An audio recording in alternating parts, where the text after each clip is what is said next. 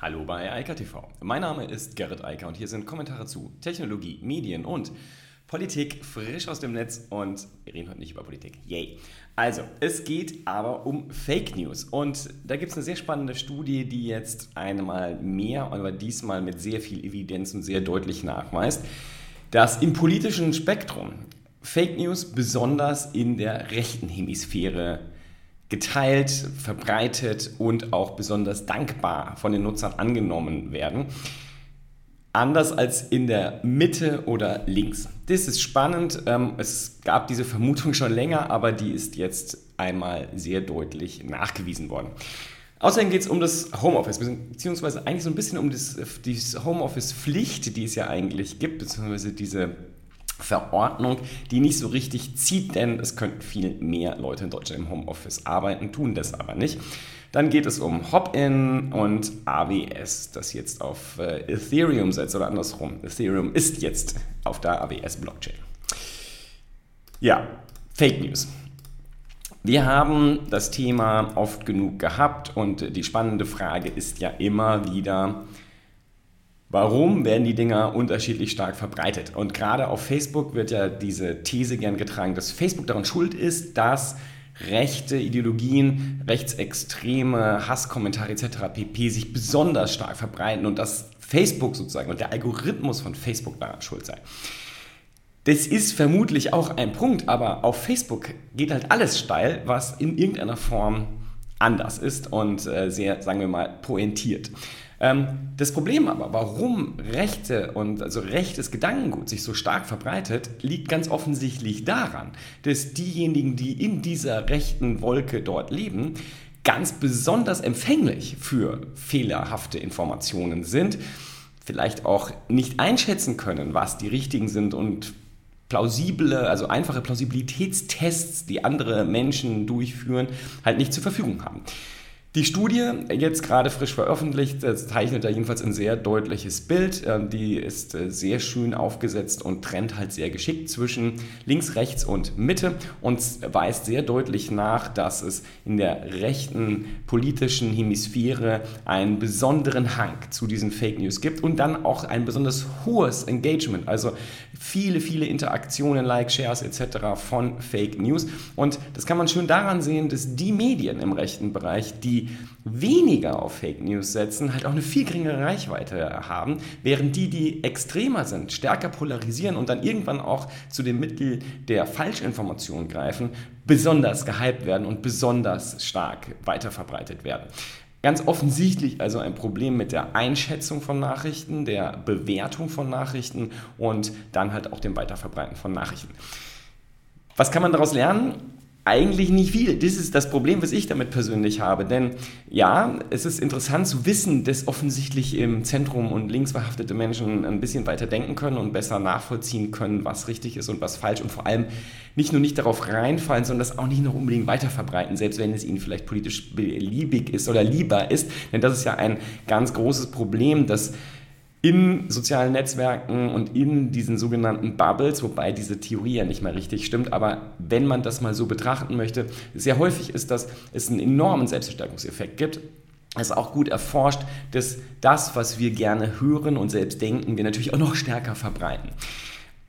Das ist die eine Seite. Die andere Seite ist aber, dass es jetzt ganz offensichtlich in, diesem, in dieser Fake News-Welt, wo es also gar nicht mehr um ernsthafte Nachrichten geht, sondern halt um generierte Falschmeldungen oder Missinformationen und Propaganda, dass dort in der rechten Hemisphäre halt geteilt wird aus Unverständnis oder was auch immer, das sagt die Studie nicht, aber weiterverbreitet wird, besonders stark interagiert wird. Und das kann ja nicht nur daran liegen, dass äh, da eine Prädisposition besteht, sondern ganz offensichtlich ähm, etwas anderes. Und ähm, ich vermute mal, schweres Missverständnis. Ähm, das heißt, die Missinformationen werden vermutlich gar nicht als solche erkannt und deshalb dann auch noch besonders gerne aufgegriffen.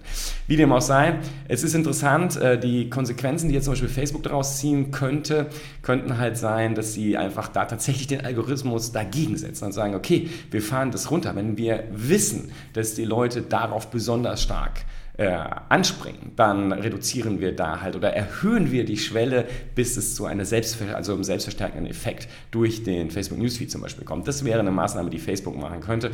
Für alle anderen, bis Facebook so etwas tut, ist es einfach nur das Problem, dass es einfach so ist und dass wir damit leben müssen, dass dieser Quatsch sich da halt äh, verbreitet. Und das Einzige, was halt wir tun können, ist, wenn wir sowas lesen, ähm, aus Versehen es doch sich in unser Newsfeed hereinschlingelt, dass wir es halt entsprechend klarstellen. Ist immer ein bisschen anstrengend, aber vielleicht hilft es dem einen oder anderen da draußen dann ja doch, denn im Zweifel greift immer die Schweigespirale und wenn man das stehen lässt, dann stimmt man halt leider zu. Das ist nicht gut. Dann Homeoffice. Ja, das ist interessant. Ähm, es sei bei weitem nicht ausgeschöpft, sagt das IFO-Institut. Also hier in Deutschland. Wir liegen bei 30 Prozent jetzt im Februar und das IFO-Institut sagt, es wären 56 Prozent möglich, nicht permanent, aber zumindest teilweise. Und 30 und 56 Prozent sind natürlich ein Riesengap, der da offen ist. Und ich habe es schon ein paar Mal gesagt und wiederhole es an der Stelle nochmal. Ich halte die Einstellung und die Unternehmenskultur, die da gelebt wird in einigen Unternehmen, äh, die IFO-Studie sagt vor allem, dass es auch die mittleren und kleineren Unternehmen sind, die Homeoffice eher vermeiden. Diese Einstellung, die da gelebt wird, ist ein hohes wirtschaftliches Risiko. Aus zwei Gründen. Ich wiederhole das nochmal. Erstens, Immobilienkosten. Große Unternehmen stoßen bereits Immobilien ab oder kündigen Mietverträge, um Immobilienkosten zu senken, um damit natürlich auch die Homeoffice-Kosten aufzufangen. Aber da bleibt halt viel Geld dazwischen übrig. Äh, das ist sehr spannend und wird diese Unternehmen deutlich effizienter und damit wettbewerbsfähiger machen. Es ist also ein Nachteil, kein Homeoffice anzubieten und durchzuführen. Und das andere ist, und was ist eigentlich noch viel schlimmer, es wird sehr schwer werden, auf dem Arbeitsmarkt Mitarbeiter zu finden, wenn man keine plausible Homeoffice-Strategie und Organisation anbieten kann.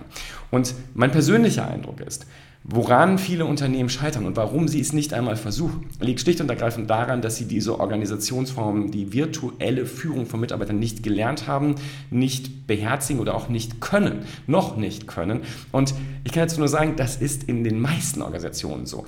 Mein Tochterunternehmen seit 2003 voll virtualisiert und dezentralisiert, das ist die Ausnahme. Aber ich kann halt nur sagen, das funktioniert auch in kleineren Unternehmen mit 10, 15 Mitarbeitern. Aber man muss das dann halt auch leben und die entsprechenden Tools benutzen und auch die entsprechenden, äh, die entsprechenden Wege suchen, wie Führung funktioniert, wie Zusammenarbeit funktioniert und wie Organisationsstrukturen funktionieren. Das ist nicht so, als würde man zusammen in einem Büro sitzen, logischerweise nicht.